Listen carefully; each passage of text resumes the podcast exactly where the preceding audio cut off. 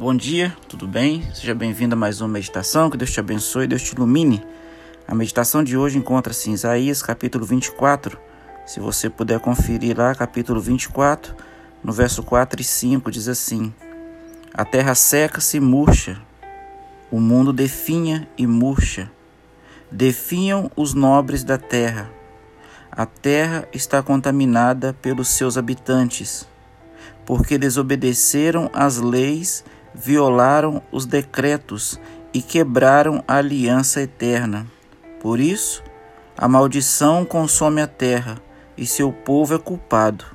Por isso, os habitantes da terra são consumidos pelo fogo, ao ponto de sobrarem pouquíssimos. A palavra de Deus é clara, ela cumpriu-se, cumpre-se no passado e chega até nós hoje também como uma alerta, uma alerta em que se estamos sofrendo grandes calamidades, as destruições estão acontecendo hoje. O primeiro tópico é: as pessoas abandonaram a lei de Deus, o princípio, as leis de saúde, abandonaram a, as, as leis que Cristo que Deus nos deu por intermédio de Moisés. Abandonar essas leis. Então, por isso, meu querido irmão, minha querida irmã, que nós estamos vendo tantas catástrofes, destruições.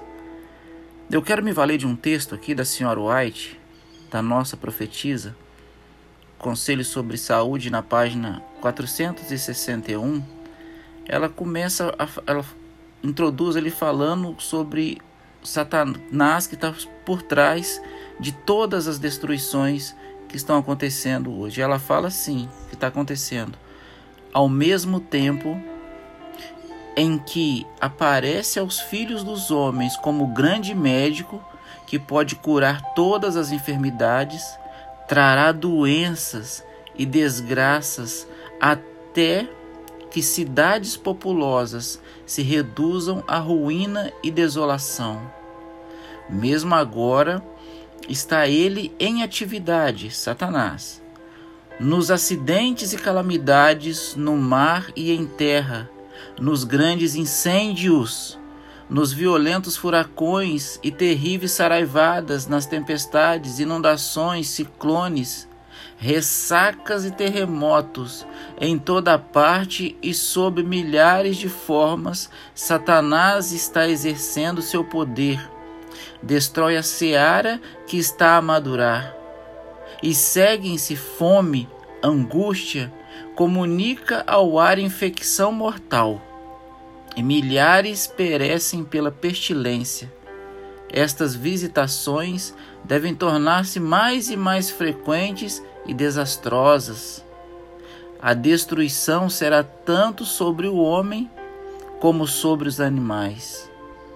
Na verdade, a terra está pranteando, está murchando, como nós lemos. Enfraquece os mais altos do povo. Na verdade, na verdade, a terra está contaminada por causa de seus moradores. Porquanto transgridem as leis de Deus, mudam os estatutos e quebram a aliança eterna. Meu querido irmão, minha querida irmã, é tão claro as evidências do fim, do momento que nós estamos vivendo, angústia, tristeza. Você vê aí incêndios tomando conta, devastando. Você vê aí ah, o meio político desesperado, as pessoas desesperadas sem saber o que fazer. Na verdade, uma parte da trindade satânica, da contrafação satânica, uma parte dela já está atuando há muito tempo, que é Satanás. Devido a essas calamidades que eu acabei de citar para vocês, eu li aqui no livro de Isaías, capítulo 24, no verso 4 e 5. Dentre essas calamidades, agora, a qualquer momento, eu posso dizer assim, as duas outras partes que compõem a trindade satânica entrarão em ação. O Estado, a política, não vão, não estão achando força mais, estão em colapso, estão tentando todas as formas e eles vão buscar forças ali no poder religioso. Essas duas partes falta atuar diretamente. Quando o Estado e a religião derem as mãos sobre o abismo, sabei que a sua redenção está próxima, meu querido. E isso está acontecendo debaixo dos nossos olhos. A destruição está próxima. E você que está recebendo esse áudio nessa manhã, Abra os seus olhos. Deus está te chamando para um reavivamento espiritual. Deus está te chamando para você voltar para a igreja. Você que se afastou dos caminhos de Deus, você que está longe, é hora de voltar. Você que está recebendo estudo bíblico, é hora de entregar sua vida a Jesus através do santo batismo. As catástrofes, pandemia, tudo isso é, é tudo um pano de fundo para que a trindade satânica possa exercer o seu poder. Satanás faz parte, o papado, e depois nós temos aqui Estados Unidos. Estado, religião e Satanás. A religião falsa, a religião que prega mentira, a religião que, que coloca ali o prazer acima da vontade de Deus, que não faz a vontade de Deus. É essa religião falsa que prega mentira, que fala que o dia de guarda é o domingo, mas você sabe que o dia de guarda é o sábado. É essa religião que vai unir forças com Satanás e vai unir força com o Estado. Teremos decreto dominical. Você está preparado para isso? Jesus Cristo está voltando. Você que está estudando a Bíblia, é hora de falar, pastor, chegou a minha hora, eu quero descer as águas batismais. Você que está afastado, é hora de falar assim: eu vou ligar para o pastor, falar que eu quero voltar para a igreja. Eu preciso de uma visita. Eu quero que ele venha aqui em casa. Estamos disponíveis para isso. O que não pode acontecer, meu irmão, é você continuar parado no momento de guerra que nós estamos vivendo, no momento de angústia que nós estamos vivendo. Não é momento mais, meu querido irmão de igreja, líder, você que está ouvindo esse áudio nesse momento, não é tempo mais de ficar com os braços cruzados, deixar a carga cair sobre uma ou duas pessoas da igreja, é hora de arregaçar as mangas e avançarmos juntos para a glória do Senhor. É isso aí, avançar junto. Não temos tempo mais de ficar discutindo ou brigando dentro da própria igreja com irmãos, líderes, pessoas insatisfeitas da igreja. Não, não é momento para isso mais não. É hora de olhar, ajudarmos uns aos outros, deixar as diferenças para trás, as diferenças para o lado assim avançar, porque nós queremos ir para o mesmo lugar. Nós queremos ir para o céu. Então nós precisamos começar a viver essa realidade aqui na terra. Meu querido, estamos chegando no final da história. Como que vai ficar sua vida, sua família? Como que vai ficar a igreja que você frequenta? Você vai deixar talvez a igreja ficar definhando a cada dia, sofrendo, olhando como espectador de longe? Ou você vai levantar e falar: Chegou a minha vez, o Senhor está me chamando, chegou o momento, eu quero fazer a diferença. Se esse é o seu desejo, eu quero orar com você.